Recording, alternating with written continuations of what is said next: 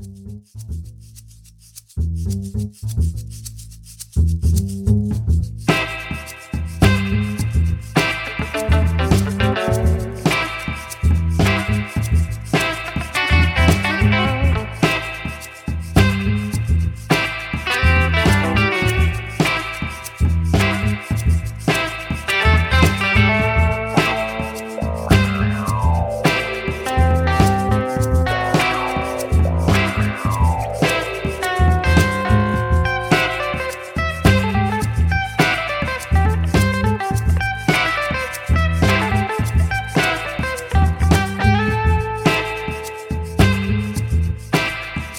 Bonjour à toutes et à tous, vous écoutez Damoclès, le podcast consacré aux questions de défense et de relations internationales au sens large.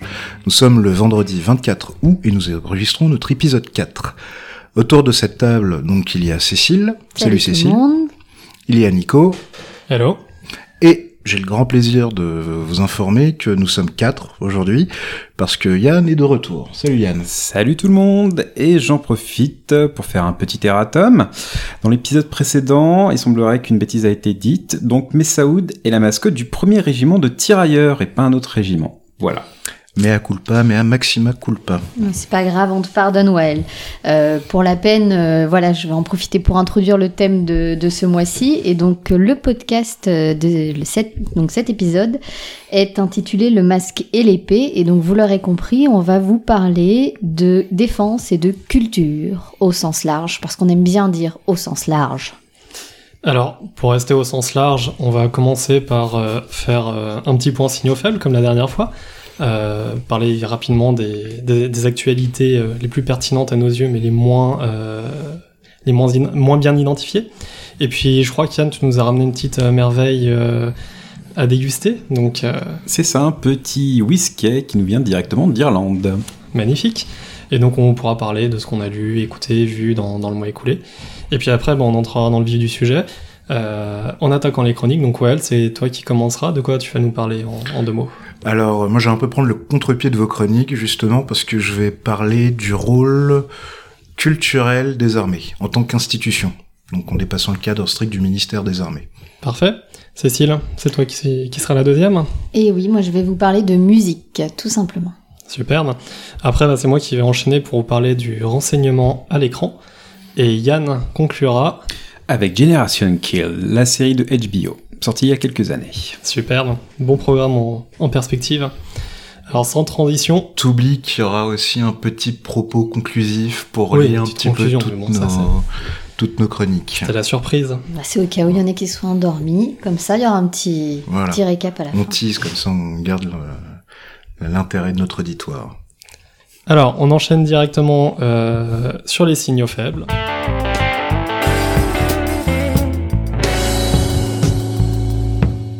J'attaque, euh, j'attaque donc avec euh, les signaux faibles euh, cette fois-ci. Évidemment, j'avais vu plein de trucs intéressants dont on aurait pu parler, que j'aurais pu signaler, mais on va se concentrer sur une seule actu qui a quand même été un peu relayée par les médias, donc j'avoue que c'est pas tellement un signal faible, on va dire que c'est un signal moyen.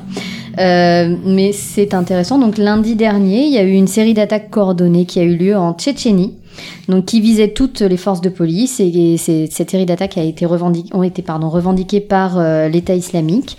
Donc dans cette euh, République russe du Caucase, euh, donc il faut quand même se rappeler que depuis 2015, la rébellion armée islamiste, elle a prêté allégeance à l'organisation État islamique, qu'elle reste un très important pourvoyeur de combattants pour le I en Syrie, en Irak. Je crois que récemment, on a vu qu'il y avait à peu près 3000 russophones qui s'étaient engagés euh, en Syrie, en Irak, euh, donc euh, provenant de cette région. Donc ça reste quand même une région extrêmement, on va dire, en tension et à surveiller dans ce contexte-là. Voilà, donc sur ce, sans aucune transition, je passe la parole à Nicolas pour le petit moment sympa du mois, le moment pandémie. Ah bah oui, forcément. Alors, bah, très rapidement sur le point pandémie. Euh, quelques jours après avoir annoncé la fin de la pandémie d'Ebola en République démocratique du Congo, une nouvelle poche infectieuse s'est déclarée au nord Kivu de la RDC. Alors jusqu'à aujourd'hui, il y a à peu près une centaine de cas, dont 63 morts, donc ce qui fait quand même une bonne, euh, une un bon taux de, de mortalité. La bonne nouvelle, c'est qu'il s'agit de la même souche, Ebola Zaïre, euh, que la précédente épidémie, et que donc le vaccin expérimental est utilisable. La mauvaise, c'est que cette fois-ci, la zone est beaucoup plus instable en termes de, de conflits euh, que euh, lors de la précédente épidémie.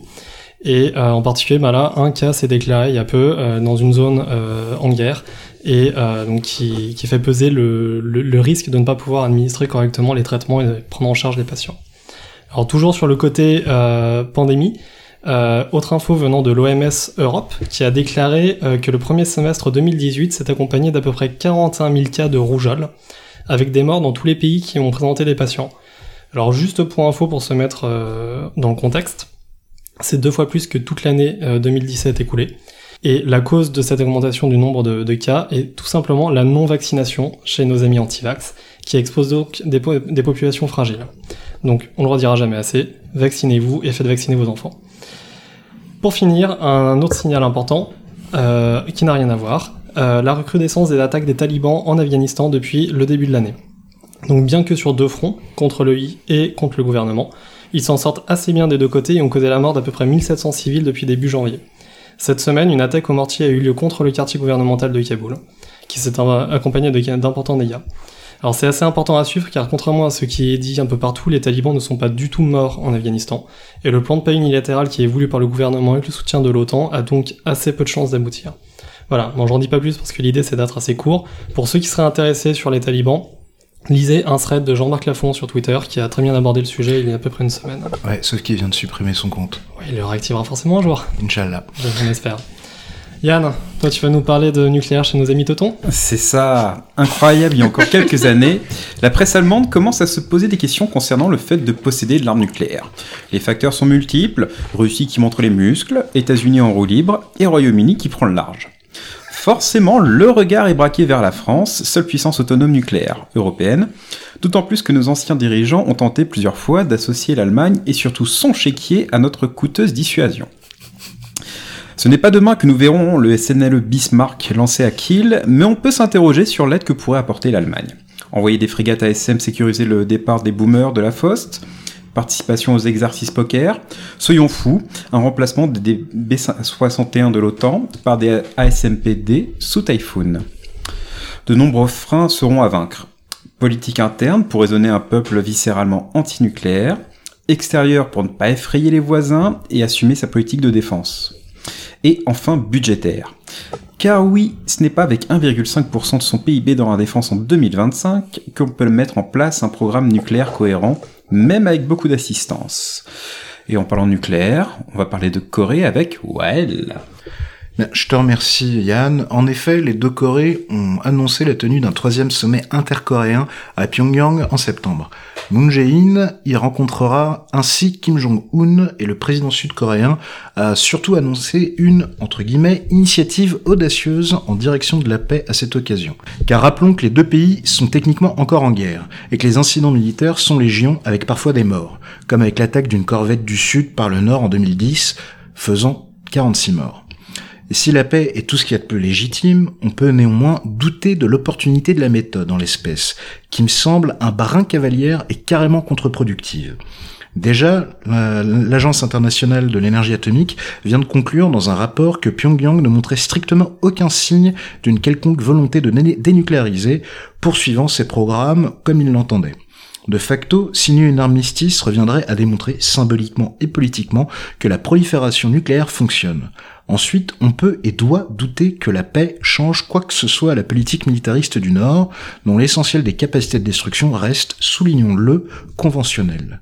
Or, politiquement et diplomatiquement, avec une paix de Yuré, il deviendrait encore plus compliqué de justifier le maintien en l'état de la présence américaine en Corée du Sud, mais aussi au Japon, dont la présence est contestée par une grande partie de la population de ces deux États.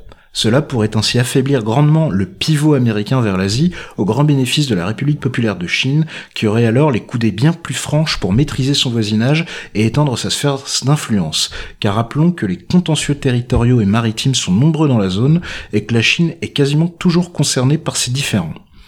Paradoxalement, à ce stade, une paix entre les deux Corées constituerait, à mon sens, un facteur de déstabilisation dont la région n'a nullement besoin. Donc, euh, maintenant, je pense qu'il est temps d'ouvrir le, Ah, le ouais. whisky. De-. Ça, ça fait du bien ce petit interlude Trump, ça, fait long, ça faisait longtemps. euh, Enfin, US, euh, Corée, euh, Wells, c'est sympa. Je n'ai pas parlé de Trump. Oui, mais on le devine. Je n'ai pas derrière. parlé de Trump. Non, justement, pour le coup, Moon Jae-in a un peu grillé euh, Trump. Donc, euh, il est retourné à la politesse, dirons-nous, avec euh, le sommet de Singapour. Bon, allez, t'as raison, on débouche le whisky.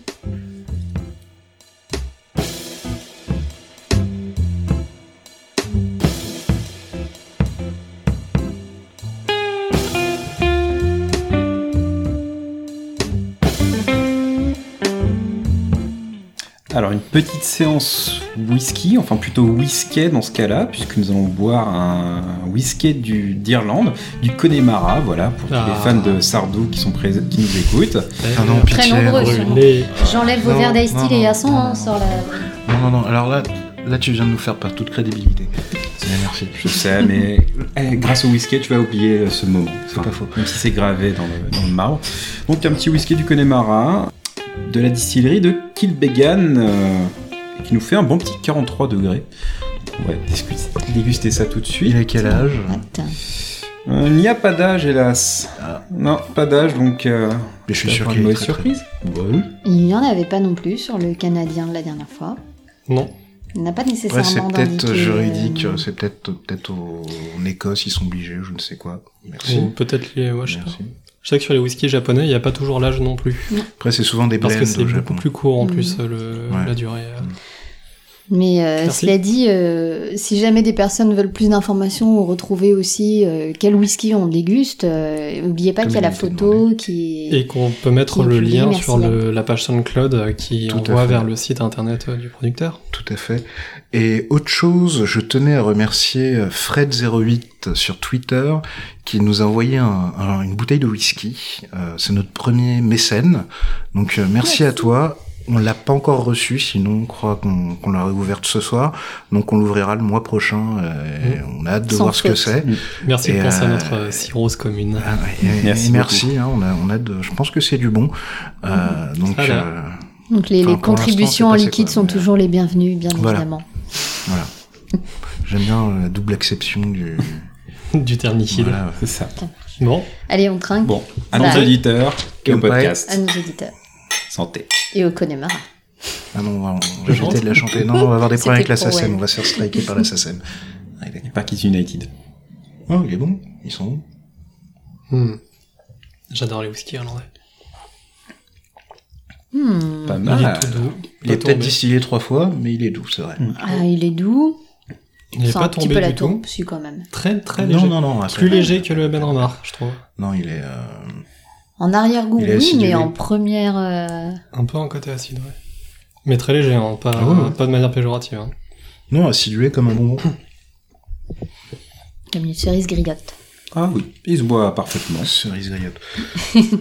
bon, alors, euh, Yann, tu veux nous parler de quoi Vu que c'est ton whisky, c'est toi qui commence. Bah, écoutez, en ce moment, je suis en train de regarder euh, The Vietnam euh, sur Netflix, qui est une série de un- une série en 10 épisodes de documentaire sur la guerre du Vietnam. Et c'est vraiment très didactique, c'est très très bien fait. On suit vraiment la montée, la guerre du Vietnam, la montée des tensions. Et pour une fois, dans un documentaire américain, des Vietnamiens, qui soient du nord ou du sud, euh, participent, euh, participent à ce documentaire en sachant que vous n'aurez uniquement des personnes qui ont participé au conflit directement. Vous n'aurez pas le petit historien de 20 ans qui vient vous raconter euh, comment ça s'est déroulé. Rien contre les historiens. Salut Laurent. Ce- Même l'historien de 20 ans. ce ne sont que des personnes qui ont vécu les événements, que ce soit aux États-Unis, euh, dans la guerre, les familles, mais ils ont vécu la guerre et voilà. Et ça peut être des personnes du Pentagone, euh, la vietnamienne qui a euh, construit la, la, la ligne Ho Chi Minh. Enfin voilà, il y a, il y a un peu de tout et c'est c'est vraiment top. Je vous... Et la, la musique magnifique Et ça se trouve où, ça? Euh, sur Netflix uniquement, Ok. Et c'est sorti Ah, récemment? ça tombe bien. euh, en juillet de mémoire. Ah oui, donc c'est tout. Ah oui, tout c'est tout récent. Ouais. Le 4 juillet, peut-être, non? Ah je ne sais pas. On aurait mis le Pinel dans la plaie. Euh, c'est ça. Merci Tom. Alors qu'est-ce que vous avez vu d'autre ou Ouais, bah allez, moi je prends la suite. Hein. Euh, bah en fait, euh, moi, je suis en train de lire un bouquin, mais d'un auteur dont Cécile va déjà vous parler, donc euh, je passe. Ce sera pour plus tard. Par contre, je vais vous présenter un truc que j'ai lu il y a un moment. C'est un livre qui s'appelle Bagdad, la grande évasion de Saad Hossein. Donc pareil, je mettrai le lien euh, sur le, la page SoundCloud. C'est un livre complètement loufoque qui a comme environnement l'Irak de post-guerre euh, 2003. est vraiment très loufoque, très con, extrêmement drôle. On trouve dedans des, des Irakiens complètement barrés, très courageux, des soldats américains cons comme des balais. Euh, c'est c'est vraiment juste un bouquin à lire et qui, qui fait passer un très bon moment. Ouais, je te le piquerai peut-être celui-ci. euh. Mm. Ça La pile de livres est en train de. Il se lit comme on mange des cacahuètes, celui-ci. Ouais, exactement. Eh ben, du coup, puisque tu m'as dénoncé, Ah oui. effectivement, je vais parler de, de Philippe Kerr. Donc, on connaît euh, Encore? Philippe Kerr, effectivement. Il y a pas mal de gens qui connaissent euh, cet auteur. Le grappin Euh, carotte en trop. Non, mais c'est surtout qu'il a écrit la trilogie berlinoise, qui est très, qui est beaucoup lue par tous les adeptes, euh, on va dire, de livres d'espionnage, euh, on va dire deuxième guerre mondiale compris jusqu'à post deuxième guerre mondiale et guerre froide. Donc, euh, pour ceux qui ne connaissent pas, euh, donc euh, la trilogie berlinoise et la, la série euh, de livres qui l'entourait, donc c'est l'histoire de Bernie Gunther. En allemand, Gunther, Gunther, Gunther. frappez-moi si, si je dis une bêtise. Gunther. Je Voilà. dirais Gunther aussi. Gunther. Espagnol LV2, donc. euh, Pareil. Euh, et donc, euh, qui est un ancien policier berlinois, et on le suit en fait euh, à travers, euh, donc euh, depuis euh, 33, je crois, le premier bouquin, ou un petit peu après, 36, je crois, 36, voilà, un petit peu après, jusqu'à bah, là, euh, le livre que je suis en train de lire, donc Les pièges de l'exil, se passe en 56. Et donc, ça, ça permet vraiment de traverser toute cette période de l'histoire. Donc, euh, Philippe Kerr, pour information, est un écrivain écossais. Était, Était, excusez-moi, il est décédé il y a pas très longtemps. un mois à peine. Non, un peu plus, un peu plus. Mais Un ou deux mois, mais pas il plus. y a quelques mois, ouais. Et, et donc, euh, effectivement, donc On il a pu écrit de nombreux... whisky écossais quand même.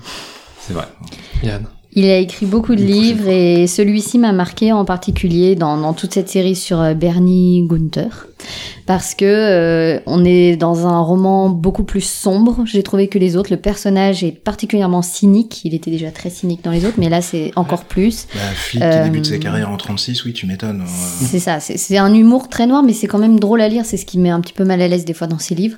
mais euh, dans celui-ci, le personnage est très très sombre et euh, c'est très centré autour de, de, de tout, on va dire, euh, tout, le, tout le bordel des agences de- d'espionnage contre espionnage, MI5, MI6, CIA. Euh, KGB, enfin c'est vraiment centré sur euh, toutes les le, le bordel de- d'espionnage qui s'est passé pendant la pendant la guerre froide et c'est très intéressant, l'intrigue est très bien ficelée et je passe la parole parce que je parle beaucoup trop. Et c'est bien, c'est plutôt raccord avec le, le thème du podcast, Exact. de cet épisode.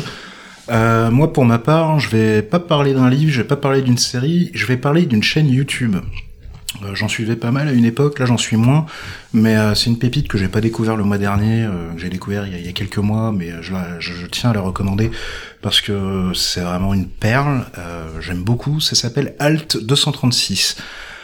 Alors, c'est une chaîne YouTube euh, d'un gars qui vient de quitter son boulot pour euh, pour faire ça à plein temps. Il a un Tipeee, donc euh, n'hésitez pas, lui, si ça vous plaît, n'hésitez pas à le soutenir. C'est quelqu'un qui explore des univers très particuliers de fiction. Donc ça va être des jeux vidéo, de la littérature, des mangas, des films, des séries, un petit peu univers de genre. Donc ça va être de l'horreur, de la science-fiction. Il fait des analyses extrêmement poussées, ça peut parfois taper les 40-45 minutes, extrêmement référencé, très très fouillé, avec beaucoup de références. Euh, il va mettre tous ces univers en relation avec euh, leur con- contexte euh, culturel, mais aussi social, euh, toutes les inspirations que ça peut avoir. Par exemple, euh, il a sorti récemment une vidéo sur le mouvement du body horror, mais il fait aussi, il a deux grandes, à l'heure actuelle, il a, il a deux grandes séries de, de vidéos. Il a les Stendhal Syndrome, où il se plonge vraiment dans des univers, ça va être le jeu vidéo, ça va être avec, euh, ça va être aussi bah, le body horror, comme je vous disais.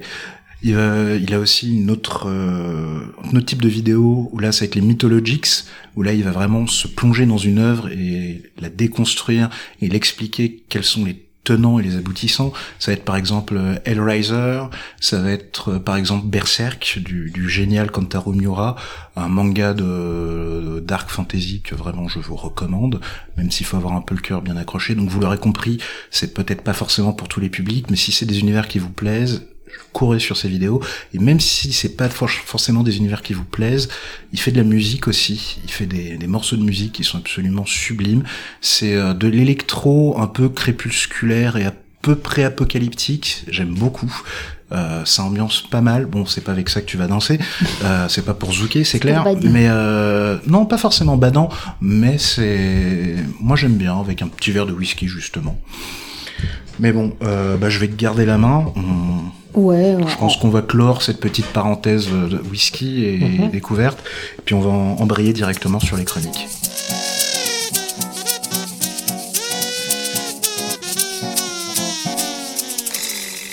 Donc, euh, je vais ouvrir le bal avec euh, une chronique sur euh, bah, justement le rôle culturel des, armées, comme on, on l'a annoncé tout à l'heure avec Nicolas.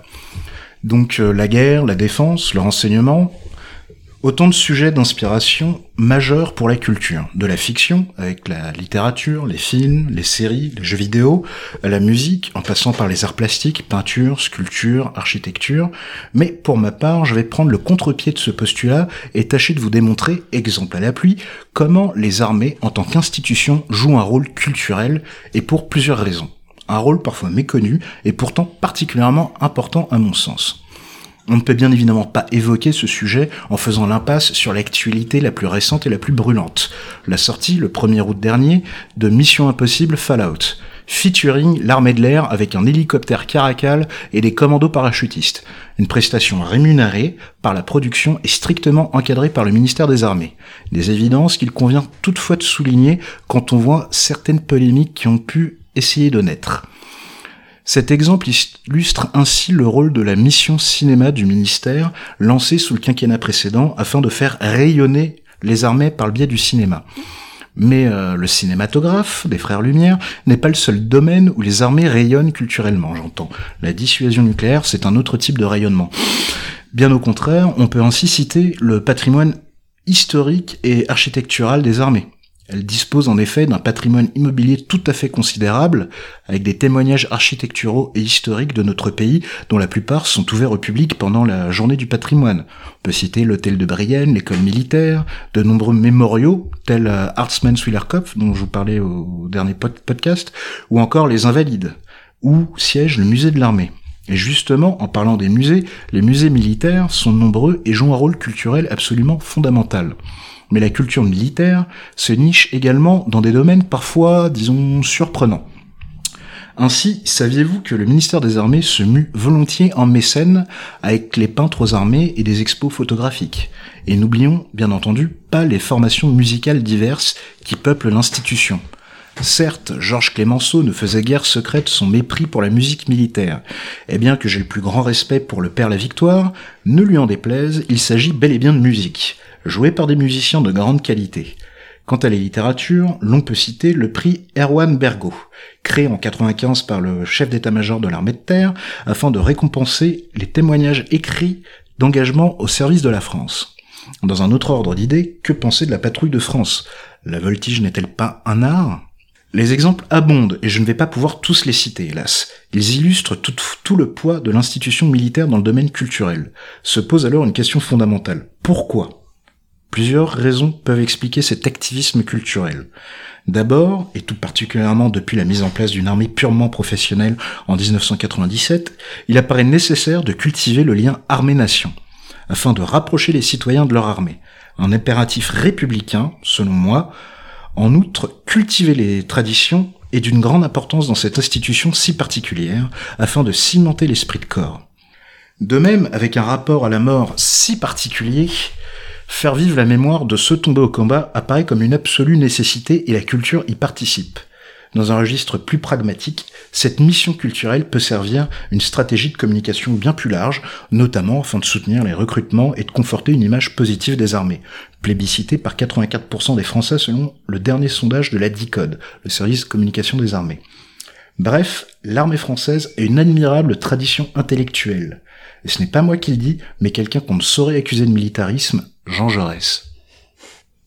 Merci beaucoup, Elle, pour cette chronique. Moi, j'ai une question. Je euh, je peux attaquer directement. Mais Vas-y, Euh, effectivement, c'est bête, hein, mais euh, qui est-ce qui est responsable de ça dans les armées? Est-ce qu'il y a une institution, quelqu'un, ou est-ce que c'est une initiative commune? Alors, il y a pas mal d'acteurs culturels au sein des armées. Euh, le principal, je pense, qu'on doit citer, c'est le, le, secrétariat général aux armées, avec notamment la direction de la mémoire, du patrimoine et des archives, qui euh, a par exemple sous sa tutelle tout, bah, toutes les archives, évidemment, mais aussi tout le patrimoine. Oui, c'est dans le nom, c'est comme le port salut, euh, mais aussi euh, tout le patrimoine immobilier. Et d'ailleurs, c'est en coopération avec le ministère de la Culture qui s'occupe de tout ce qui est restauration de sites historiques. Ils ont aussi tous les mémoriaux il y a la mémoire aussi dans le nom. Mhm. Ils ont aussi tout la tutelle sur les musées militaires. Donc c'est vraiment une, une, grosse institution. Euh, en termes de cinématographie et euh, de tout ce qui est film, etc. Euh, donc la mission euh, cinéma, je crois qu'elle relève de la DICODE. Mm, semble, on, a aussi euh, l'ECPAD, qui est le service, c'est ça, c'est l'ECPAD, qui est le service audiovisuel des armées. Mm-hmm. Donc ils font notamment le journal de la défense. Mm-hmm. Qui est très bien d'ailleurs. Qui est très très bien. Enfin c'est où la DICODE Non, c'est l'ECPAD, je crois. Je dirais que c'est l'ECPAD qui fait la partie film et en tout cas technique. mais ça passe par la DICODE avant de toute façon. Pour la diffusion, ceux qui ont la main là-dessus. Mais voilà, il y a, c'est assez complexe. Il y a beaucoup de choses. Et puis évidemment, il y a des, euh, c'est-à-dire qui, qui coopèrent. Euh, t'as aussi. il y a euh, sûrement des, enfin beaucoup d'interactions entre ah les différents services. Hein, d'interactions. Il y a l'IHEDN aussi, je pense, qui, qui, qui, enfin, rayonnement, rayonnement, ça fait partie de leur mission. C'est même leur grande mission.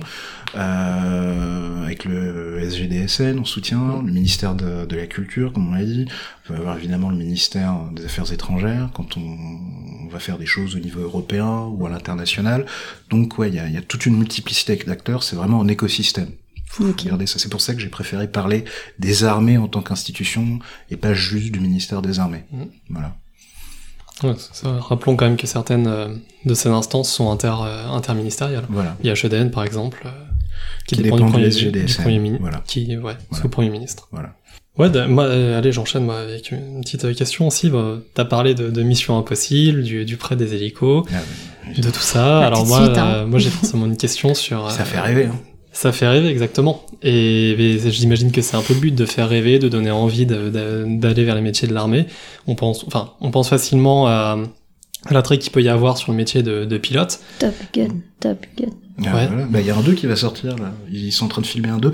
Il y a même. Là, euh, oui. Non. Ken Lodgings Ken C'est plus de son âge Tom Cruise. Faire un autre. Oh, ils sont, ils sont ouais, plein tournage sur le Truman, sur l'USS Truman actuellement. Ils sont en plein tournage. Voilà. Ah, Tom... C'est vrai qu'ils ont cette porte-avions pour faire des tournages. C'était combien le 1 En quelle année? 86. 86. La meilleure année. 30, ça fait 30 ans, gros mec. 32 ans. 32 ans. Bref. il aurait même pas le droit de piloter. Enfin, euh, non, je pense qu'il est retiré du service. ah, tant qu'il est pas général, il peut piloter. Ah. Ah non, c'était atteint la limite de rentrée. Bref, enfin, bref, question, ouais, non, la question c'était est-ce qu'il y a du coup euh, certains métiers qui vont être plus mis en avant, ouais, comme euh, métier de pilote, j'imagine, bah, de, pilote, de commando? Les commandos, les pilotes, ça c'est vraiment les métiers un peu stars qu'on retrouve dans tous les films. Euh, un petit peu aussi les, les, les officiers de renseignement.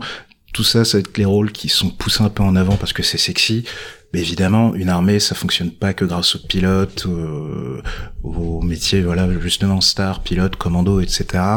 Toutes les fonctions sont évidemment très importantes, donc euh, que ce soit le service de santé des armées, qu'on connaît bien. Exactement. Euh, les commissaires aux armées. Commissaires aux armées qui euh, s'occupent de tout ce qui est logistique, service aux essences, service aux essences, la direction générale de l'armement, évidemment. Enfin, non, pas évidemment, c'est ça qui est un peu dommage. C'est pas des services qu'on verra dans des films, euh, dans des rôles clés. On pourrait Même un si... huis clos à la DGA. Mmh, mais Et pourquoi pas plus dans le côté clos... catastrophe. Ah non, pas forcément. non, mais je verrais bien une, comé une comédie un peu comme dans euh, Pentagon Noir, film américain euh, qui notamment se moque un peu gentiment du mmh. design du Bradley. Euh, ah, du, ça pourrait. véhicule Bradley. Enfin, il y a une scène qui est assez rigolote où on voit des mecs qui qui sont en train de faire les plans du, du futur véhicule de combat d'infanterie, t'as les généraux derrière qui veulent toujours plus de trucs. Finalement, mais ça ressemble à un char d'assaut ton truc. Bah oui, t'as voulu une tourelle, t'as voulu des missiles. Au final, tu te retrouves avec un truc obèse, surarmé, qui sera dég dégommé, moins efficace. Voilà, voilà c'est un peu ça. Mmh, euh, un petit peu comme les, voilà, un petit peu comme les les quads en ville, tu vois. Ah, je vois bien. J'entends enfin, surtout. Oui. Alors voilà, mais euh, après c'est un peu comme tout. Euh, pour témoigner un petit peu de mon expérience, t'arrives à Assas en première année, tout le monde veut faire droit des affaires, droit fiscal, et puis au final, quand tu connais un petit peu plus l'institution, j'imagine que c'est pareil dans les armées, tu vas te prendre d'affection et d'intérêt pour d'autres euh, services, d'autres domaines, d'autres spécialités Oui, qui sont pas forcément mises en avant, mais qui vont plus te plaire, et où il y a des débouchés qui sont très intéressants. Et la notation aidera aussi. Aussi. Oui. Ah oui, De toute façon, la, mo- la mobilité est vachement privilégiée dans les armées. hein. Ouais. C'est assez rare, peut-être à part les pilotes, euh, de, de faire toute sa carrière euh, au même, euh, au même poste. Non, non, c'est- très Enfin, varié en termes d'offres de métier. Enfin voilà, on on a quand même pas mal discuté, donc je vais passer directement la main à Cécile pour sa propre chronique. D'accord, et t'écoutes ben Cécile. je prends la main que tu me tends et euh, donc euh, je vais vous parler, comme je vous ai dit, de musique et donc euh, je vais vous parler de quelques notes sur la guerre à travers la partition du temps. Donc euh, Ah, voilà. c'est beau je- comme titre. Oui, j'ai j'ai beaucoup travaillé, c'est pour ça que je le dis. Je peux le redire c'est... Non, fais donc, fais donc. Donc, euh, donc ce sujet, il paraît assez évident en fait quand on évoque le lien entre culture et défense, donc la musique. Et moi, je vais vous parler euh, en fait de l'évolution du lien entre musique et armée à travers le temps.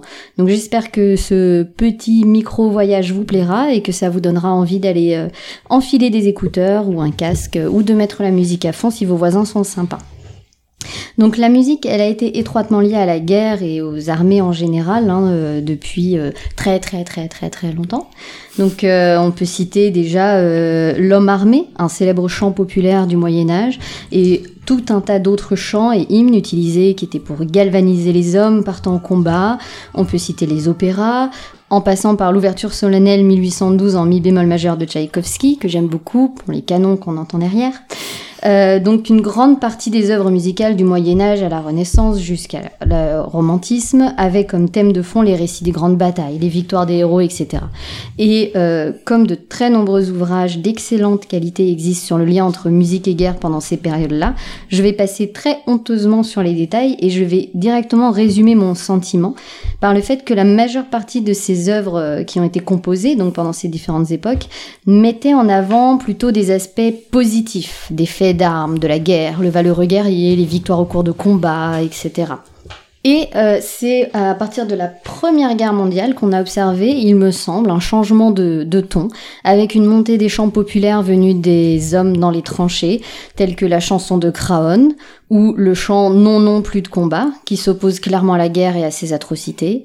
Et pendant la Deuxième Guerre mondiale, euh, on prend un petit saut dans le temps, encore une fois, la musique, elle a servi malheureusement très largement d'arme de propagande et de manipulation des foules pour le régime nazi en particulier des musiques légères ciblant les thèmes tels que la famille. Goebbels, par exemple, avait mis en place l'orchestre de Charlie, et des concerts étaient donnés régulièrement dans certaines usines allemandes pour motiver les travailleurs. À la même époque, il ne faut quand même pas oublier que la musique est aussi un acte de survie et de résistance aux horreurs des camps. On peut se rappeler qu'au Stalag 8A, le compositeur Olivier Messiaen a écrit le Quatuor pour la fin du temps en 1940, qu'il a même pu jouer en 1941 dans ce même Stalag. Allez, on avance encore un peu dans le temps, l'après-deuxième guerre mondiale. Donc beaucoup plus connue par nos générations, euh, elle a été marquée par la dénonciation des guerres, voire l'antimilitarisme dans la musique populaire, en parallèle avec la montée du rock et de la pop. Dès 1954, avec sa chanson Le déserteur, Boris Vian donne le ton. Elle a d'ailleurs été longtemps interdite de diffusion. Que ce soit contre la guerre du Vietnam, guerre des Malouines ou d'autres conflits, la musique s'impose alors comme un moyen privilégié pour s'opposer aux armées et aux politiques de défense des États. Côté français, on peut citer Parachutiste de Maxime Le Forestier en 1971, euh, les nombreuses chansons de Georges Brassens qui montraient bien son antimilitarisme, ou encore l'adaptation de la Marseillaise de Gainsbourg en 1979 qui a provoqué un tel scandale qu'un concert a été investi par des parents en colère, et je ne souhaite ça à personne, et a donc été annulé. Ils l'ont entonné à la fin. Il l'a fait, il l'a fait Non, seul non, non, sur les la... paroles l'ont entonné la Non, Marseillaise. non, non, c'est euh, Non, non. c'est Gainsbourg, qui a Gainsbourg entonné la l'a fait. Marseillaise, Ouais. mais de manière normale, Et et, ce qui fait que tous les parachutistes ont dû chanter correctement. Exactement. Il l'a fait seul sur scène. Il, il a annoncé la- l'annulation du concert. Il l'a- quand même chanté. Donc euh, beau, beau symbole, mais ça avait quand même été assez mal pris euh, au moment de sa sortie. Et je souligne que ça, l'a- ça a bien contribué à le rendre célèbre aussi parce qu'il n'était pas très apprécié avant ça en fait. Euh, J'aime aussi citer la musique euh, comme un support au devoir de mémoire de la Deuxième Guerre mondiale, avec la chanson Nuit et brouillard de Jean Ferrat, euh, écrite en 1963. On change de registre, le rock anglais, évidemment, a également eu un rôle majeur, en particulier les Pink Floyd, dans les chansons Dogs of War, The Hero's Return ou Southampton Dock.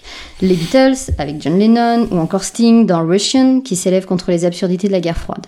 Nous sommes tous bien évidemment imprégnés des chansons rock et pop venues d'outre-Atlantique, qui se sont élevées massivement contre la guerre du Vietnam. Bob Dylan, Bruce Springsteen, Creedence Clearwater Revival, Black Sabbath et même Marvin Gaye. Ce n'est pas une chanson romantique.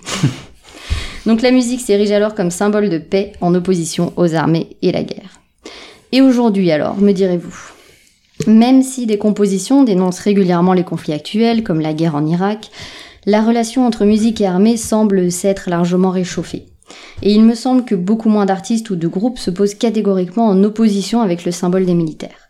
Citons tout de même la chanson In Any Tongue de David Gilmour, assortie d'un clip très émouvant que je conseille sur la guerre en Irak. Et j'aimerais ouvrir cette chronique sur une note pas très positive, désolé, mais je pense qu'il est intéressant également de s'intéresser à l'usage que certains groupes armés font de la musique et en particulier à la relation presque schizophrénique qu'il y a entre la musique et les groupes terroristes d'inspiration djihadiste. Musique officiellement haram, mais très largement utilisée sous la forme de anachid dans les clips de propagande de l'État islamique. Sur ce sujet, je vous conseille pour terminer l'excellent article de Luis Velasco Puflo, écrit en 2015. Ben, merci beaucoup. Euh, J'ai une petite question pour, pour toi. Est-ce qu'il y a des musiques, mais du côté soviétique, durant, la guerre froide, de soutien ou d'opposition euh, à la guerre? Alors effectivement, tu as raison parce qu'on parle beaucoup de tout ce qui est venu des États-Unis avec tous les films qui ont mis en valeur d'ailleurs cette euh, musique contre la guerre du Vietnam pendant la guerre froide, mais euh, il y a eu également des compositions du côté russe qui sont d'ailleurs maintenant reprises par le cœur de l'armée rouge. Alors la traduction du titre, si je ne dis pas de bêtises, mais c'était non, nous ne voulons plus nous battre. Et donc c'était assez clair, euh, qui s'opposait effectivement à la guerre en général et au fait de, d'envoyer le peuple se faire massacrer. Ça restait euh, moins frontal peut-être que certains. C'était à quelle euh, de quel conflit L'Afghanistan C'était pendant la guerre froide. C'était la peur justement d'un ah. conflit euh, qui puisse encore arriver. C'était vraiment après la deuxième guerre mondiale. Plutôt sur le côté antimilitariste que anti-américain. Oui, oui, c'était pas anti-américain. C'était plus dans les aspects euh, la guerre, euh, s'opposer à la guerre. Mais on se rappelle quand même que en termes de, on va dire, euh, fermeture d'esprit mmh. et de, de, de, vérification de, de ce qui était diffusé au niveau culturel, c'était un petit peu plus un petit peu plus rude peut-être que outre-Atlantique. J'imagine que les cassettes de rock américain devaient circuler sous le manteau aussi. J'imagine aussi. Je n'y étais pas, mais je pense que oui. Anglais, mais... Et encore pire, c'était euh, c'était vendu. Euh, ils découpaient, ils avaient des bandes de morceaux, euh, par exemple des Pink Floyd. Ils découpaient la bande directement. Donc t'achetais à la chanson. C'est du le piratage bien en avance. C'est le même les trois piratés bien en ah, avance. ils découpaient. C'est torrent, mais. Voilà, c'est ça. version russe, Torrensky. Torrensky.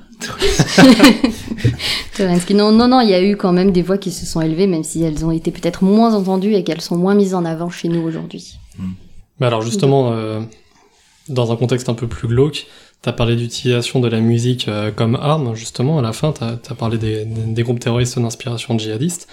Euh, Est-ce qu'il y a d'autres exemples, justement, où la musique a été utilisée à des fins de, de torture, à tout hasard Alors attention, j'ai pas dit comme arme, mais comme outil de propagande. Mm. C'est pas tout à fait la même chose, je pense. Et oui, oui, la musique a été utilisée, eh bien malheureusement euh, depuis longtemps comme une arme de, de terreur ou comme une arme, enfin comme un instrument de torture. On peut citer pendant la deuxième guerre mondiale euh, les, les, Allemands qui mettaient une musique à fond pour l'arrivée des l'arrivée des des prisonniers et des trains. Et euh, on peut citer également euh, la musique euh, qui a été utilisée beaucoup plus récemment par la CIA notamment comme un, mm à des fins, on va dire, de privation de sommeil, d'aveu, enfin voilà, de, donc euh, à des fins de, de torture.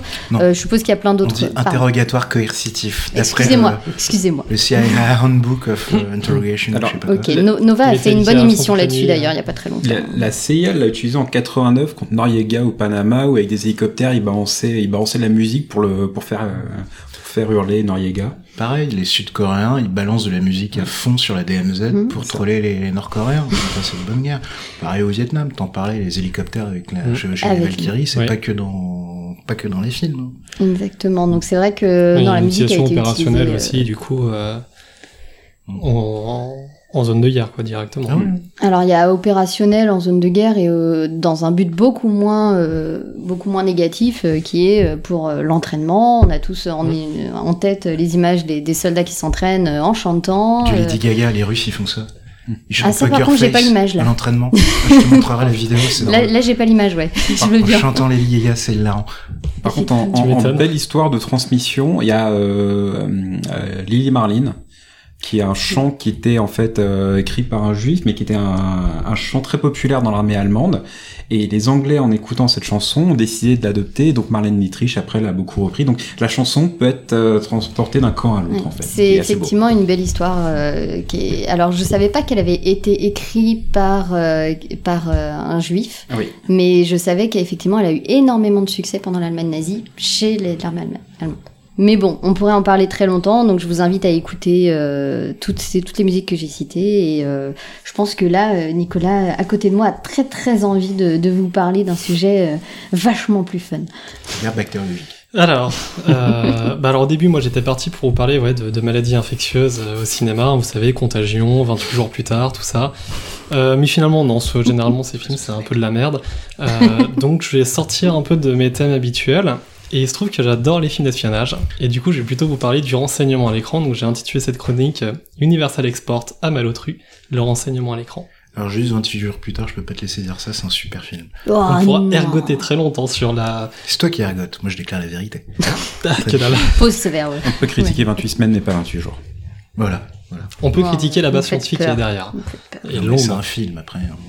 Enfin, pardon. Bref. Donc, normalement, si on parle de renseignement au cinéma, vous pensez à plein de choses. Donc, forcément, James Bond, Mission Impossible, tout ça. Donc, ces films partagent tous le point commun de mettre en scène des agences du renseignement de manière plus ou moins spectaculaire. Alors, comme dans toute production artistique, il y a à boire et à manger. Hein. Donc, certains sont très bons, voire même euh, de vrais chefs-d'œuvre. Hein.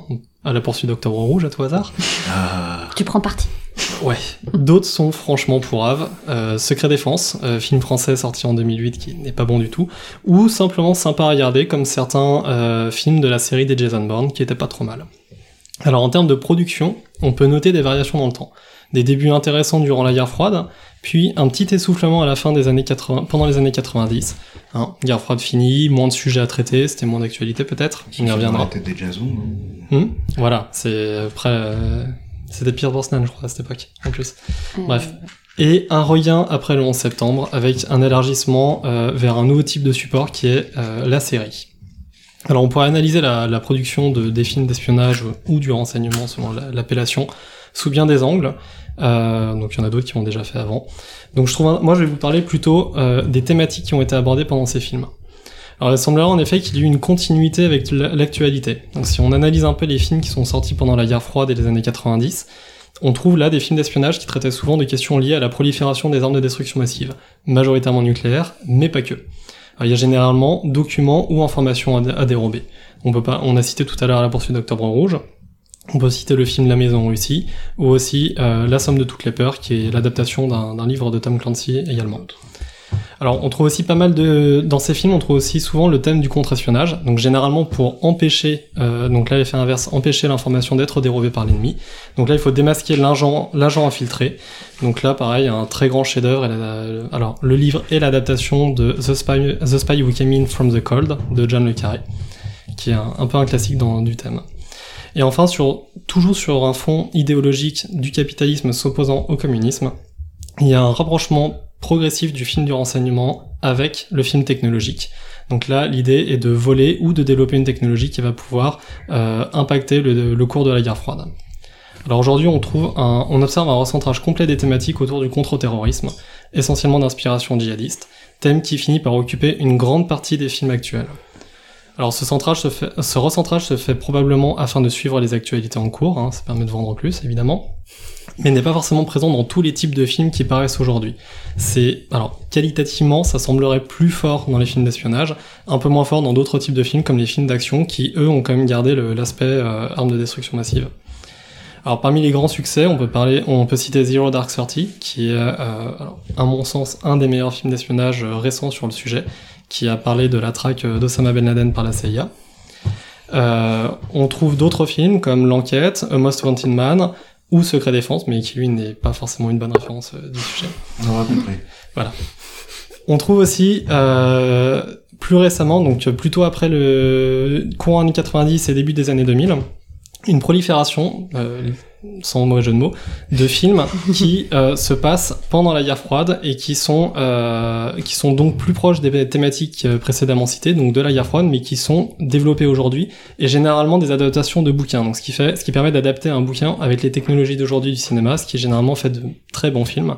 Euh, on peut citer Tinker Tailor Soldier Spy, l'adaptation d'un John le Carré aussi. Excellent. La vie des autres, qui est un très bon film sur la Stasi, ou L'affaire Farewell, qui est un film français sur euh, la récupération d'informations en, en URSS par euh, un diplomate français qui La était en DST. poste par la DST. Pas d'est. Alors au niveau des séries, donc ça c'est plus récent, mais je pense qu'on en parlera après, mais on trouve la même ambi- ambivalence. Euh, une série type The Americans qui se passe pendant la guerre froide, qui est centrée sur les problématiques de contre-espionnage et euh, donc propre à la guerre froide, ou Le Bureau des légendes, paru plus récemment, qui lui est centré sur le terrorisme euh, d'inspiration djihadiste. Bon mais vous me direz, et la place pour la déconne dans tout ça? Eh ben ça a commencé très tôt ça par contre, et ça s'est bien maintenu dans le temps. Donc en 1964, Les Barbouzes se veut comme un équivalent renseignement des Tontons Flingueurs. Film très drôle. Grosse référence. Dans les années 2000, on peut parler de l'adaptation française des OSS 117, qui a eu un très grand succès. On ne vous présente plus euh, Hubert Bonisseur de la Batte. Et enfin, plus récemment, de manière concomitante avec le Bureau des légendes, ce que je trouve très intéressant, est sortie une série en France, caricaturale à l'extrême de la DGSE, au service de la France, Enfin, le SDEC à l'époque. le SDEC à l'époque, qui est le paroxysme du cliché intelligent qu'on peut faire sur cette agence et sur ses évolutions. Donc là, toute la géopolitique internationale est revisitée à travers un prisme euh, complètement loufoque. Donc on peut néanmoins noter qu'il s'agit là de films humoristiques se référant à une période passée, et à ma connaissance, il y a beaucoup moins de films caricaturaux sur les services actuels. On pourra en Ouais. discuter. Je te remercie, Nicolas. Euh... Alors, juste pour finir très rapidement, voilà, c'était très survolé, mais si vous voulez en savoir un peu plus là-dessus, je vous conseille de lire le livre Politique du secret, Regard sur le bureau des légendes d'Yves Trottignon, qui est sorti il y a même pas un mois, et qui parle bien mieux que moi de la place du renseignement au cinéma. Yves Trottignon étant un ancien de la DGSE. Voilà, il connaît, il connaît bien son sujet. Il connaît bien les rouages, je pense. Euh, oui, donc euh, moi je comptais ouvrir avec une, petite question euh, afférent au réalisme de ses œuvres. Est-ce que, comme dans James Bond, dans la vérité euh, va vraie, dans la réalité tangible de notre, notre monde, les officiers de renseignement chopent tout ce qui bouge, ont des super gadgets et euh, sauvent à eux tout seuls l'humanité? Ouais, donc la question du réalisme euh, à l'écran. Voilà, ouais. Euh, je dirais que James Bond est justement un bon exemple de ce qui, à mon avis, n'a pas réellement lieu dans une agence du renseignement. Euh, alors après, là encore, le monde du renseignement est très opaque. Euh, c'est assez compliqué d'avoir des informations. En fait, la plupart des infos aujourd'hui pertinentes sur le sujet en français viennent du bouquin d'Yves Trottignon, donc Mhm. qui lui étant un ancien du- de la DG, a pu analyser la série à travers ce que lui a vécu. Il y a très peu de films, d'après lui, qui sont vraiment réalistes du fonctionnement des services du renseignement, majoritairement parce que l'action est souvent mise en avant pour justement attraper le, le, le spectateur, pour qu'il reste accroché, Ouais, ouais. alors que le travail d'un d'un officier traitant est quand même beaucoup moins actif. C'est beaucoup plus de travail de bureau, d'analyse, pas forcément administratif, mais plus de ouais, travail d'analyse, de, de recherche, de surveillance, qui est pas forcément facile à mettre euh, en scène à l'écran. Je crois qu'il cite Zero Dark Thirty comme un excellent film pour comprendre le cycle du renseignement. Voilà, donc Zero Dark Thirty l'illustre très bien.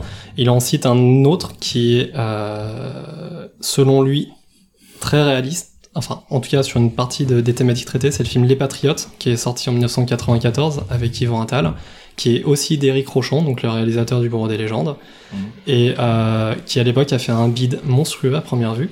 Moi j'étais trop petit, hein, je, je m'en souviens plus. Mais parce que justement trop réaliste et pas assez euh, attractif pour le, le spectateur. Après, sur le bureau des légendes, oui, certaines choses sont assez réalistes, pas toutes. Ça, faut lire son bouquin. Alors, maintenant, la grosse question, c'est euh, l'avenir du film n'est-il pas la série? Enfin, le- par exemple, j'ai en tête euh, The Americans, qui a été Mhm. écrit, euh, scénarisé en partie par un ancien de la CIA. Alors, est-ce que c'est pas l'avenir de justement du, du renseignement? Comme Ça, un on- qui spoil sa propre... euh, ouais, toi, tu vas parler de série après. Non, bah, en fait, je pense que ça, on peut par contre l'étendre sur. Enfin, pas qu'au domaine du renseignement. C'est ce que l'avenir du, du cinéma aujourd'hui n'est pas la série. Euh, alors, sur le renseignement, on peut citer euh, une courte série, donc qui n'a fait qu'une saison, qui s'appelle The Looming Tower, qui est une série centrée sur le, la mise en place logistique de la, de, des attentats du 11 septembre par euh, Al-Qaïda et par la traque justement qui en a été faite euh, par le FBI et la CIA à l'époque. La série est excellente, basée sur un documentaire en fait qui est sorti sous forme papier, donc sous la forme d'un livre, mais adapté en format série pour justement mieux présenter le, la, Mhm. toute la complexité du sujet. Mais Ouais, c'est sûr, la série, on a du temps encore, on peut se permettre de vraiment approfondir à fond. C'est pas du tout le même exercice et pour moi ça reste deux Mm. genres différents. C'est ça, je je n'espère pas en tout cas que la série remplace le film. euh, La di- Pour Non, ma part. je pense ça pas dépend pour des tout. sujets, mais peut-être que pour le renseignement, il y a. Peut-être que là, il y a Il y a un plus Yann d'intérêt. justement à... T'as plus de temps pour installer les enjeux. pour moins la- mettre en avant l'action et plus le- Voilà. On a vu l'intrigue. le la- développement de l'intrigue. La première saison du Bureau des légendes était plus centrée sur le travail en. France d'analyse que sur le côté en action. Mm. Après un peu, ouais. Et pareil, il y a aussi euh, The Night Manager, qui a aussi adapté Ouais. d'un John Le bouquin Carré. John, ouais. Le- John Le Carré. Je sais plus si c'était un livre ou s'il a réalisé lui-même la série, je me souviens plus. Je, non, je crois pas qu'il a réalisé lui-même. Il a la le série. format série, il il a bossé dessus, hein. génial. Mm. Non, quand on voit... euh, Puis c'est tellement beau, Tom Hiddleston. C'est pas moi qui l'ai dit. hein. c'est ouais. Vrai, alors. Donc non, la série, c'est vraiment quelque chose qui permet de, de, de saisir plus facilement la complexité d'un sujet, de, qui à mon sens, de, de mieux le travailler. Bon, enfin bon, avec tout ça, euh, je vais comme laisser la parole à Yann, hein, puisque t'as as un peu teasé ton sujet. Hein. Yann, à toi. Donc moi, je vais pas vous le cacher, les séries c'est un peu mon dada, et si en plus cela touche au domaine militaire, je craque immédiatement. Mais je suis un sérivore exigeant. Je ne parlerai donc pas dans cette chronique des dernières séries tout publiques sur les surhumains SEALs qui réussissent leur mission à chaque coup pour le plus grand plaisir de la ménagère de moins de 50 ans et des annonceurs. Non, si vous voulez une bonne série qui mêle réalisme, critique et réflexion, vous devez regarder Generation Kill. Cette mini-série a été diffusée par HBO en 2008.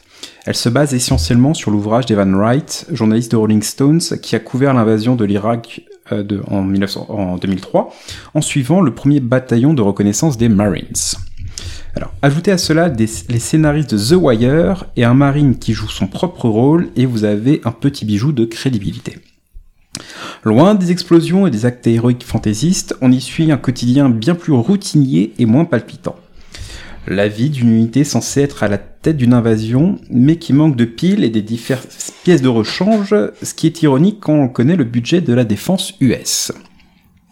Le journaliste vit et côtoie ces Marines qui, à la, vieille, à la veille de l'attaque, s'inquiètent plus de savoir si Gillo est en vie que de politique étrangère.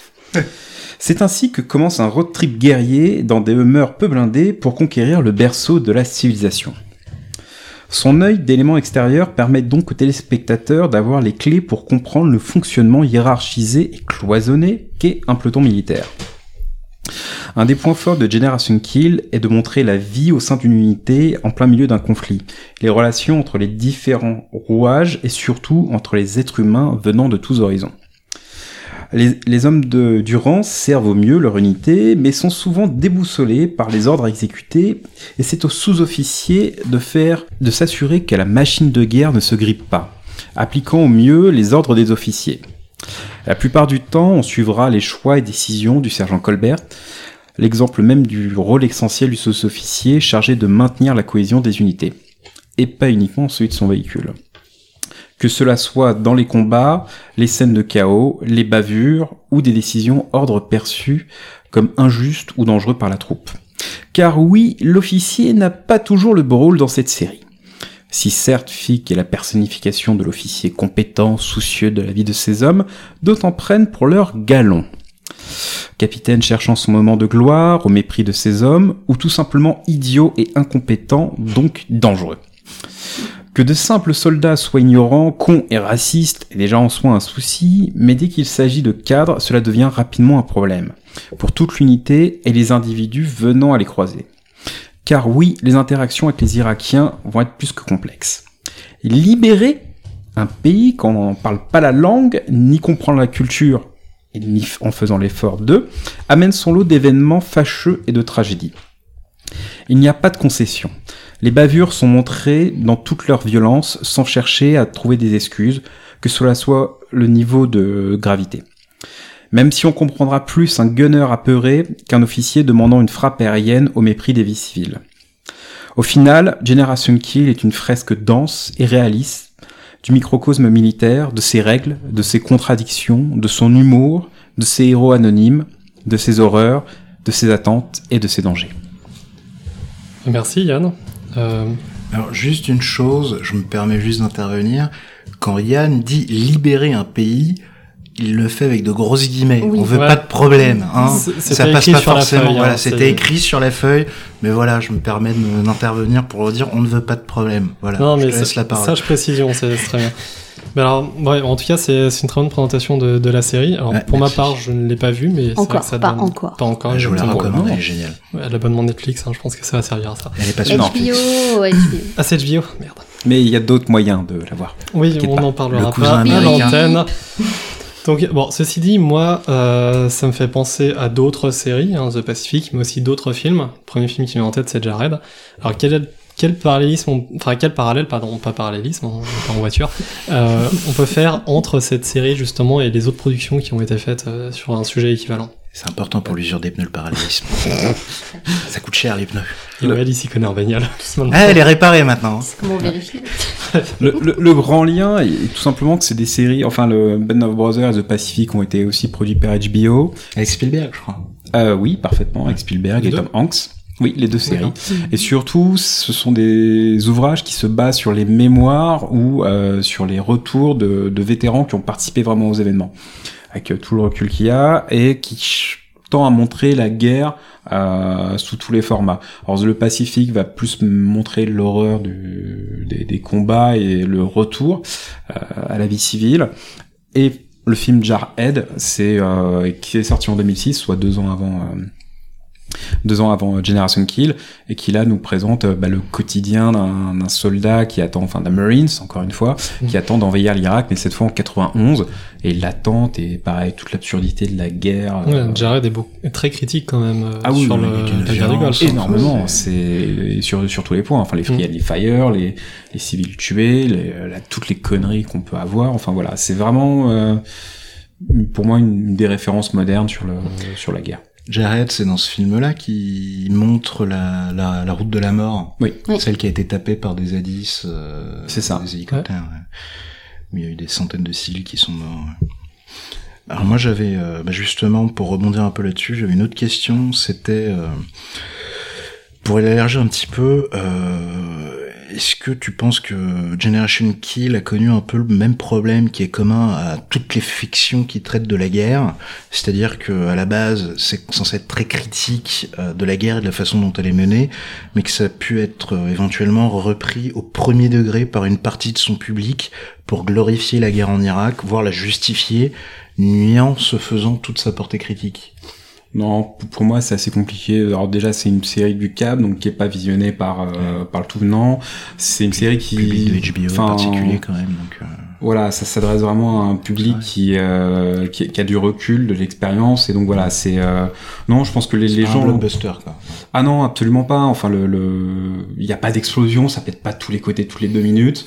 C'est, voilà, c'est, c'est extrêmement critique. euh, Il y a des longs moments de monologue, donc euh, je pense que le, le simple d'esprit est déjà perdu depuis très longtemps. Donc euh, non, non, non, c'est. Dénonce La pensée est trop complexe, Bah, c'est Voilà, ça voilà. On Donc non, non, non, c'est non. facile.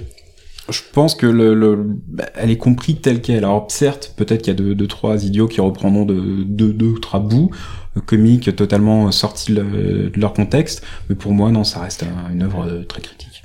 Non, parce que j'avais lu un papier euh, d'un gars qui avait assisté dans son unité américaine, je sais plus si c'était des Marines ou l'US Army, euh, ils avaient visionné en OPEX euh, Apocalypse Now, et il racontait que euh, tous les gars de son unité, dans la fameuse scène des hélicoptères avec la chevauchée des Valkyries, bah, les gars ils chantaient ça à tue-tête, assez poumonné, en mode team premier degré, mais absolu quoi. Mais c'est ce qu'on voit dans Jarhead justement. Ouais. Ouais. Mm. Dans Jarhead, juste avant de partir, scène, euh, ouais, ils sont ouais. dans le cinéma, ils sont tout contents de, la scène d'attaque, euh, du massacre, ils sont tout contents. Puis soudain, la, la scène se coupe au moment où ça devient un peu critique, et puis go on, guys. Donc voilà, c'est parti. Galvaniser euh, les- hommes euh, avec juste le bon petit Remonter passage sélectionné. Ah. La même manière de les priver de piles, c'est pour les euh, pour les frustrer, pour qui tue bien. Ouais, c'est ça, les Mm. pitbulls, euh, les Ouais. pitbulls euh, de l'armée américaine. Le chien enragé ouais, C'est ça. Mm. du Pentagone. Bah merci beaucoup euh, à toi. hein, Bah, merci à vous. Donc euh, on, on vous propose de, de conclure. Alors de manière Ah, Jean-Claude. Qu'est-ce qu'on conclut pendant ce podcast? Non, mais euh, je propose de conclure. On l'a pas encore fait jusqu'à maintenant, mais euh, je pensais qu'il était important de nous interroger sur certains concepts qu'on a rapidement évoqués, peut-être les approfondir rapidement.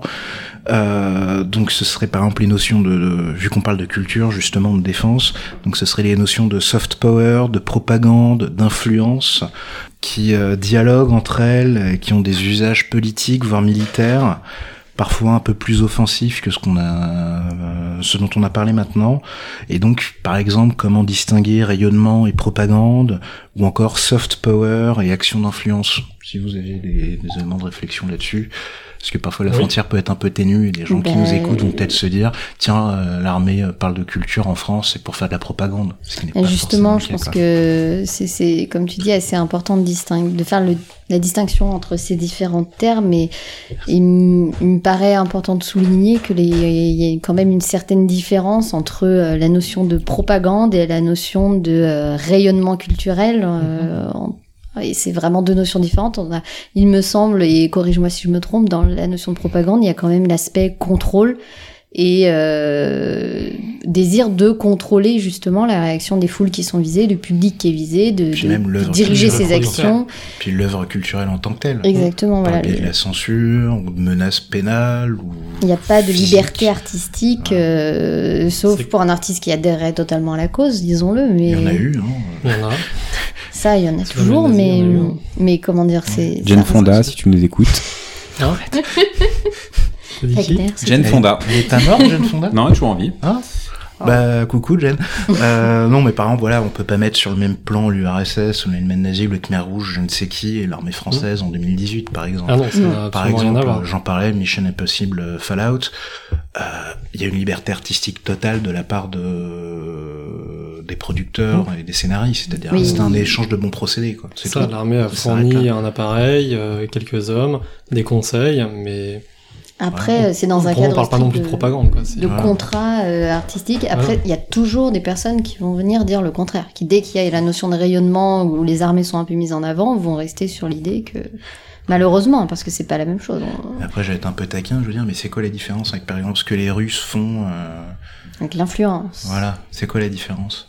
Alors, moi, je le mettrais en parallèle avec un, un fait historique, c'est les, euh, les les Japonais qui diffusaient des programmes en anglais avec des nanas qui tentent, euh, qui parlaient pour euh, démoraliser au maximum les, les Marines et GIs en mode bah, à la maison votre femme est en train de se faire sauter, etc. Qui tentaient au maximum d'influencer. euh, Non, non, Ah, mais c'est pas dans la plus de whisky pour Ah toi oui, plus non, de non, whisky non. pour toi plus de whisky t'as plus droit Mais voilà, c'est c'est non, une, ouais. une tentative comme une autre Mm. de, de tenter de démoraliser, de déstabiliser, de faire douter ce qu'on a actuellement avec les fake news via, via l'interm- enfin des mensonges hein, euh, Oui, d'État euh, vendus par de- différents outils euh, téléguidés et relayés par certaines personnes.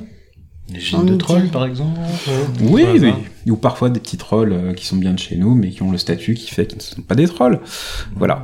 Mais la notion d'influence a un but offensif. La Voilà. notion d'influence a le but de justement euh, contrôler, enfin changer la façon de penser de l'autre et justement tout faire pour, euh, pour y arriver.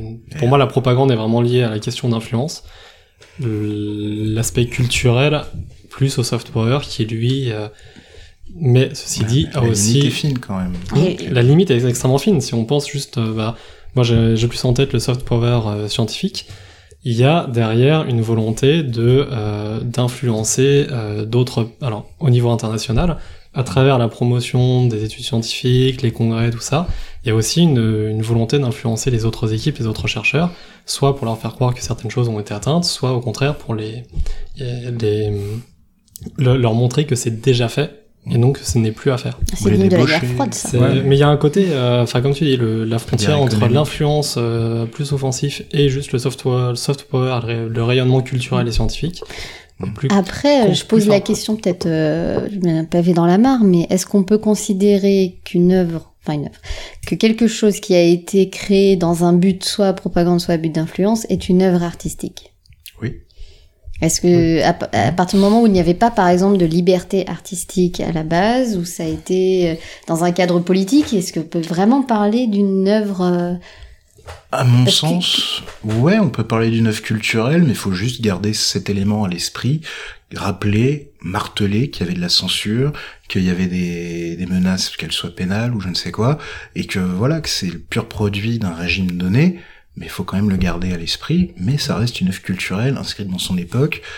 Voilà, mais à mon sens, c'est assez important. Une œuvre culturelle sans liberté artistique. Parce que ce que tu dis, Voilà. c'est que Ouais, tu lis plutôt le côté artistique à la liberté, bah, la justement, liberté de pour l'artiste de s'exprimer tel qu'il important, l'entend ouais. Mais après, on trouve, comme tu le disais, on trouvera toujours un gars qui sera d'accord avec un Mm. régime donné, Euh, aussi pourri soit-il, et que pour lui, Ça. ce sera se complaire dans sa liberté artistique totale de, de faire une œuvre qui soit raciste ou fasciste ou Après, ne sais euh, quoi. voilà, on hein, n'oublie pas non plus euh, le- la, la réinterprétation de certaines œuvres, œuvres après coup qui vont faire qu'aujourd'hui on va les censurer euh, après coup. On va, je pense euh, aux œuvres de Wagner qui sont toujours interdites en Israël, par exemple.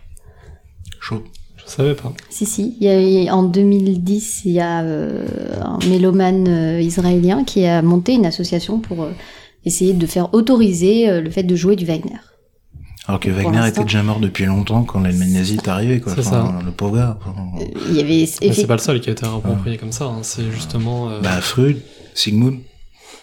Mais est-ce que c'est une œuvre artistique, Freud là, je Non, mais ça reste de la culture. c'est une œuvre Ouais. scientifique. C'était Scientifique, on, du allez, disons le Freud était scientifique, scientifique. culturel, un peu philosophique aussi, un peu. En même temps, cette loi peut-être justifiée. Imaginons qu'ils diffusent euh, le chauchet des Valkyries en Israël. euh, peut-être qu'ils vont envahir automatiquement la Pologne, comme le disait euh, Oula, oula, oula. Le Vietnam. On. Vietnam. On l'a vu, ça Le Vietnam, tout à fait, tout à fait. Voilà.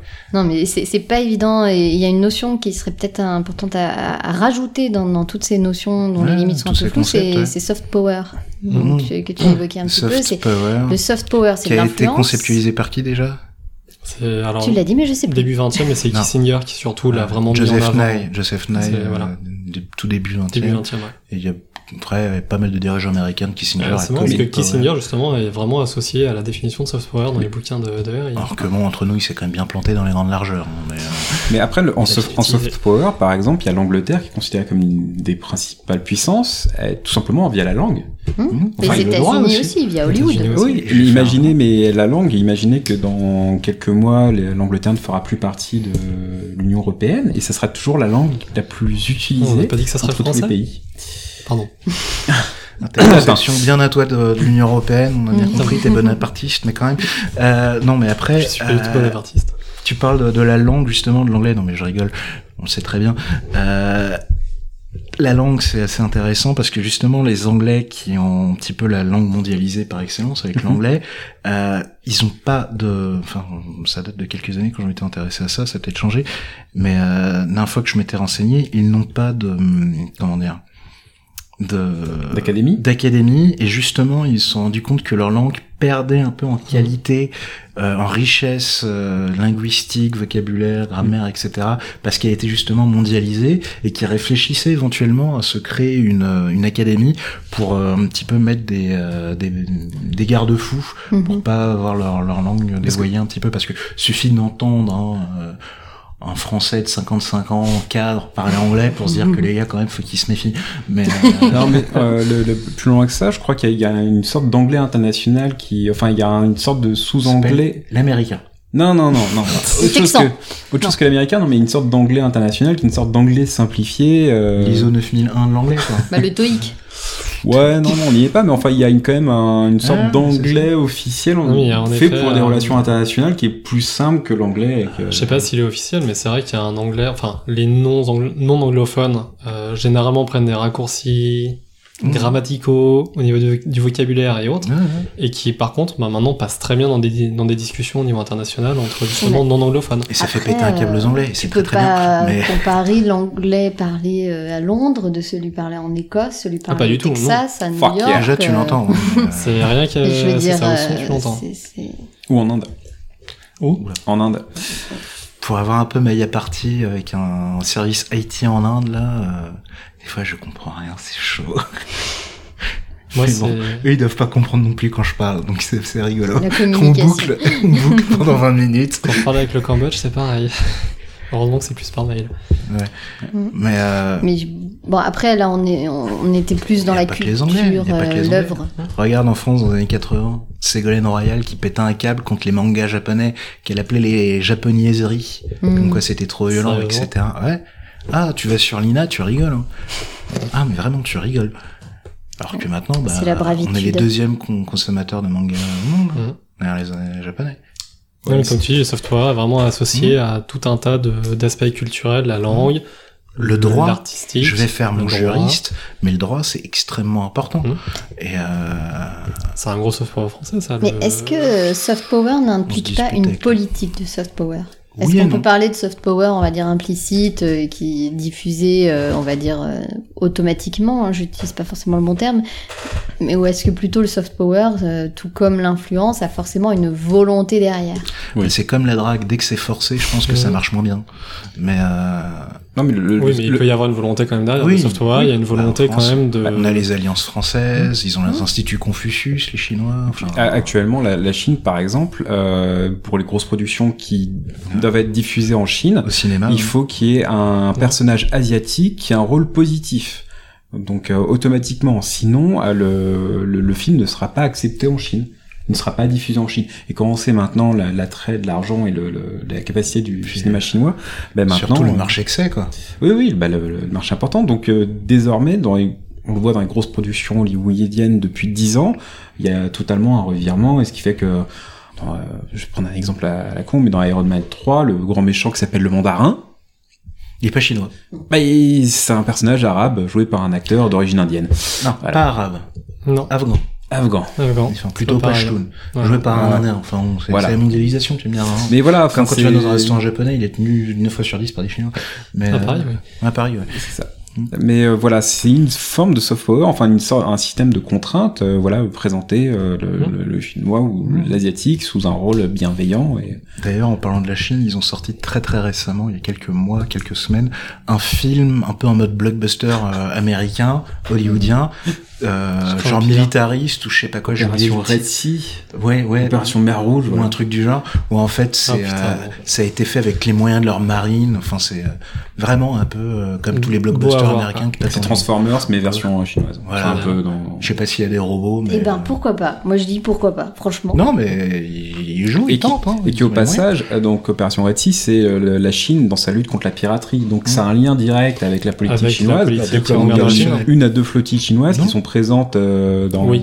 Au large de la Corne de l'Afrique. voilà, qui, sont chargées de sécuriser les voies. Donc c'est un et en plus en visant un public africain aussi d'une certaine manière. Donc c'est dans, dans tous les on cas. est les gentils. On rachète vos pays. on est- Oui, mais c'est c'est à double sens. euh. Doucement sur la Chine, ça- là, quand même, euh, les gars. Non, Mais c'est intéressant, cette, justement, est-ce qu'il y a volonté derrière euh, le soft power d'influencer Mm. sur un autre contexte euh, qui est la- le soft power scientifique? Derrière toute présentation de données scientifiques, que ce soit en congrès, en conférence de presse et tout, il y a la volonté de, de, de générer des contrats, des échanges euh, avec des universités étrangères, et surtout de s'imposer comme leader sur le sujet. Ça s'appelle la gratuit, diplomatie scientifique. Exactement. Ça existe et il y a des gens responsables de ça. Et, et là, il y a une politique écrite et, Mm. et affichée, on va dire, assumée. même sur, sur la question d'éthique. Il y a aussi un enjeu, c'est de porter ta vision de l'éthique auprès d'autres pays. Je vais difficile, revenir à- sur la Chine, mais ça. euh, je crois qu'il y a un petit problème, par exemple, avec certains pays d'Asie où ils font un peu en mode YOLO, quoi. Sur quoi Sur l'éthique Oh, Ouais. Je te rassure, hein, Oui, euh, c'est pas les seuls. au- Oui, au Royaume-Uni, c'est pas crois. mieux. Aux Euh, États-Unis, dès qu'il y en a un qui passe la frontière de l'éthique, malheureusement, généralement les autres. hein. euh, En tout cas, sur le côté scientifique. euh, En sciences, oui, En j'entends. sciences. J'entends. en science. Non, mais je pense qu'on a quand même fait un petit peu le tour, donc c'est peut-être un petit peu touffu, un peu confus, mais euh, ouais, on a essayé un petit peu d'adresser tous ces tous ces sujets. Voilà, c'était une discussion un whisky. petit peu en mode YOLO, euh, roue libre, euh, whisky fueled, donc euh, Ça vous donne des pistes voilà, pour réfléchir. voilà. Réfléchir. Voilà, c'est ça, parce que c'est le but de notre podcast. C'est pas de vous donner des réponses, mais des pistes de réflexion, comme on le disait dès le pilote. Voilà, on n'est pas là pour vous dire ce qu'il faut Mm. que vous pensiez, on est là pour vous dire, tiens, c'est peut-être intéressant de gratter ça. Donc C'est pendant que vous pensiez, vous influence. écoutez euh, Voilà. la Et musique donc- de fin qui se déroulera tranquillement. Voilà, cas, parce qu'on a une nouvelle musique de fin d'ailleurs, on a des nouveaux Bah jingles, c'est génial. Merci Scotch. Merci. Ah d'ailleurs, en parlant d'un peu influence, tout ça, si vous voulez un petit peu influencer notre podcast, faire du soft power, euh, voilà. Euh, donc il y a toujours le compte Twitter, hein, at euh, podcast Damoclès. Il y a aussi un- une adresse email podcast.damoclès@protonmail.ch. Donc, euh, comme d'habitude, on est preneur de vos retours, on est preneur de vos bouteilles de whisky, hein, vos chèques, euh, vos. RIB, vos codes de carte bleue, on prend tout. Le Hein. total. Donc, euh, encore merci à toi, Fred08, hein, euh, dès qu'on le reçoit. Merci. Pour le whisky, je précise. Pour le whisky. Oui. Et pour les Non, retours, on est preneur de. On n'est pas financé par qui que ce soit, l'OTAN, Soros, Mm. les Russes, les Chinois. On prend de l'argent de personne, pour l'instant. Euh, On rack. Donc n'hésitez pas à nous faire des retours, on tâchera de les inclure. Vous aurez noté qu'on est aux alentours d'une heure quinze, donc on essaie vraiment de se, se limiter comme vous Et nous c'est demandez. dur, c'est très. C'est C'est très très évident. dur Dur. parce que c'est assez frustrant. Euh, on a quelques petites surprises qui euh, vont arriver dans les semaines, enfin plutôt dans les mois qui viennent. Oh oui. pas plus. On ne spoil pas, mais on peut teaser quand même. Oui, teaser, mais pas Voilà. spoiler. Voilà. Et surtout, n'hésitez pas à vous abonner euh, sur iTunes ou sur Podcast Addict ou sur, euh, Sur SoundCloud. ce que vous utilisez ou sur SoundCloud. Euh, n'hésitez pas à nous laisser des commentaires, des étoiles, des évaluations. Enfin, je sais pas après comment ça Positif et fonctionne. négatif. Voilà, hein, si pour vous avez retour même des, des. On veut vos rétextes. Enfin, évitez de mettre des, des une étoile ou des zéro étoiles quand même, faut pas déconner, parce que ça joue sur le référencement. Si les gens l'ont. Donc voilà, si n'hésitez pas. Et hein. puis, tiens, soyons fous, on a une petite liste de sujets de notre côté, mais euh, si vous voulez éventuellement nous proposer des idées, des sujets, n'hésitez pas. On vous garantit rien, mais n'hésitez pas. Exactement. Voilà, voilà. En tout Donc, cas, euh, merci à tous euh, pour votre écoute. Et puis, à ben, on vous dit à dans un mois. Ah, dans À un bientôt. mois. oui. à dans Au un mois. mois prochain. Tchuss. Ciao Bye.